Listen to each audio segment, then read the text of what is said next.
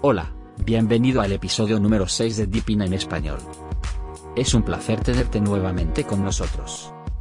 Mi nombre es Damián, y estaré acompañándote en este día.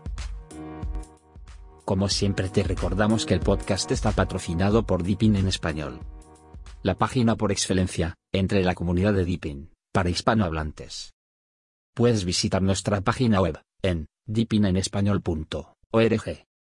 Puedes escuchar nuestro podcast en todos los lugares donde normalmente escuchas tus podcasts. Estamos en todas las plataformas principales.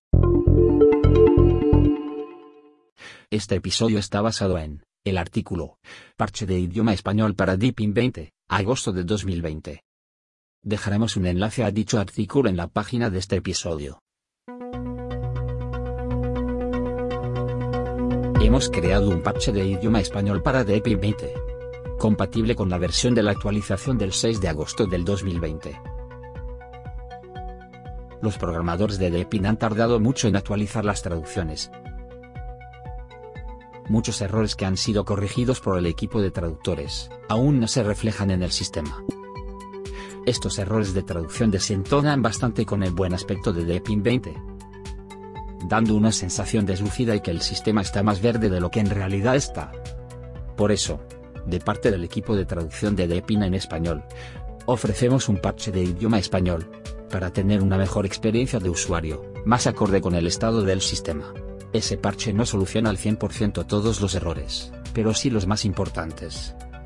La mayoría de correcciones son pequeños detalles, pero que en conjunto tienen su peso, y los más detallistas sin duda los habrán notado.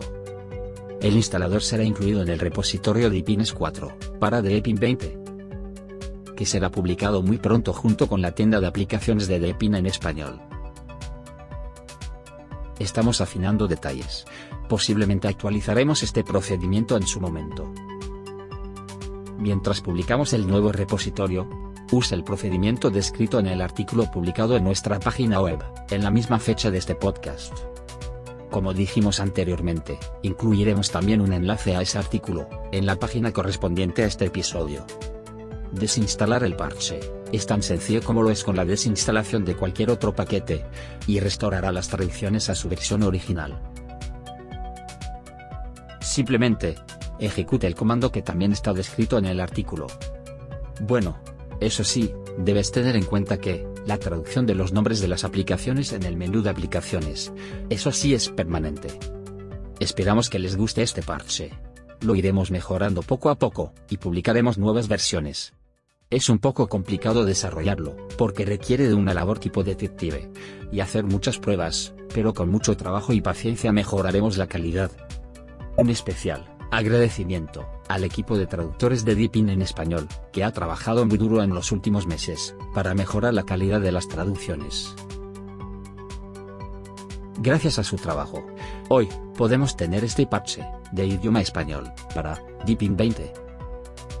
Bueno, esto es todo lo que teníamos preparado para esta edición del podcast. Esperamos que lo hayas disfrutado.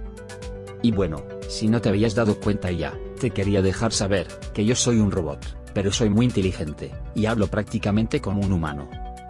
Los productores humanos de tu misma especie, cogieron al parecer, un receso, y yo me dije, ¿por qué no? Tomaré esta tarea informativa, y haciendo esto, todos, estarán al tanto de las últimas noticias.